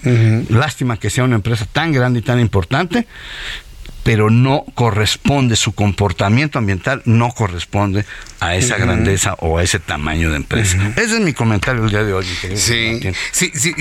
mire, yo estoy seguro de que va a haber alguna respuesta pues por parte de los amigos de Bachoco. Ojalá. Para que sí, pues, pues ojalá que cómo van a está solucionar esto. Eso está mal, y es real, ¿eh? No creo que estoy, ahí están las fotos. ya lo vi, ¿eh? Los ejidatarios, en fin, ahí está. Es un mugrero. Qué barbaridad. Bueno, pues ingeniero, yo le agradezco mucho el que nos haya visitado el día de hoy.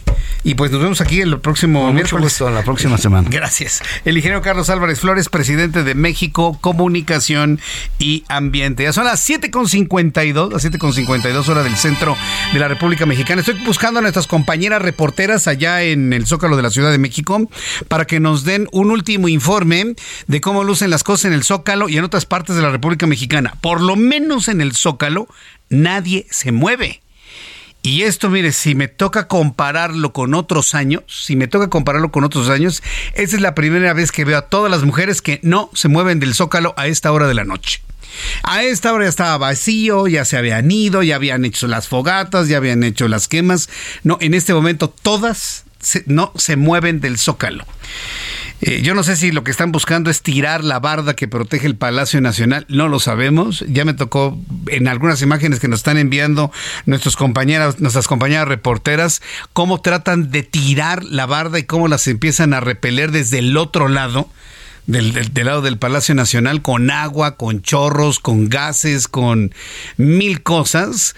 Eh, tratan de abrirlas con, bueno, no son sopletes en realidad no son sopletes en realidad, se, trata de algunos aerosoles que les prenden fuego y con eso tratan de quemar un poco ahí la, la, barda, mientras alrededor o en, varios puntos del zócalo, recuerde que el zócalo es el, cuadro este que está en el centro de, de, esta zona vial del zócalo capitalino, están prendiendo algunas fogatas, queman algunas cartulinas, algunas figuras, y le digo, yo no, me había tocado ver esto, ¿eh? no se mueve nadie del centro de la Ciudad de México. Nadie absolutamente.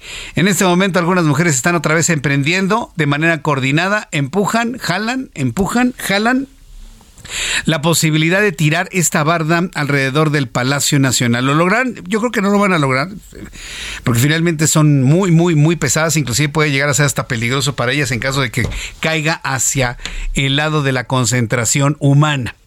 Vamos a estar muy atentos en nuestros servicios informativos del Heraldo Radio, del Heraldo Televisión, a través de la web y un resumen muy completo mañana en nuestro periódico impreso de las manifestaciones, no nada más aquí en la Ciudad de México, sino en toda la República Mexicana y en el mundo. Quiero agradecerle infinitamente el favor de su atención. Los espero mañana en punto de las 2 de la tarde. voy a tener un resumen muy completo de todo lo que ha acontecido el día de hoy. Así que lo espero en el Heraldo Televisión a las 2 de la tarde, canal 8.1, 161 de Sky HD, en el Heraldo Radio en México y en los Estados Unidos. Yo soy Jesús Martín Mendoza y en nombre de este gran equipo de profesionales de la información le agradezco infinitamente su atención. Que tenga usted muy buenas noches y hasta mañana.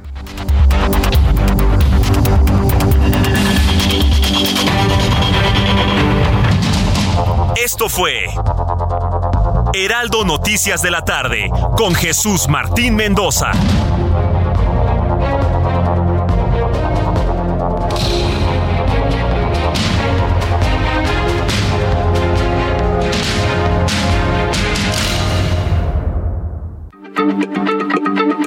Heraldo Radio, la H se lee, se comparte, se ve y ahora también se escucha.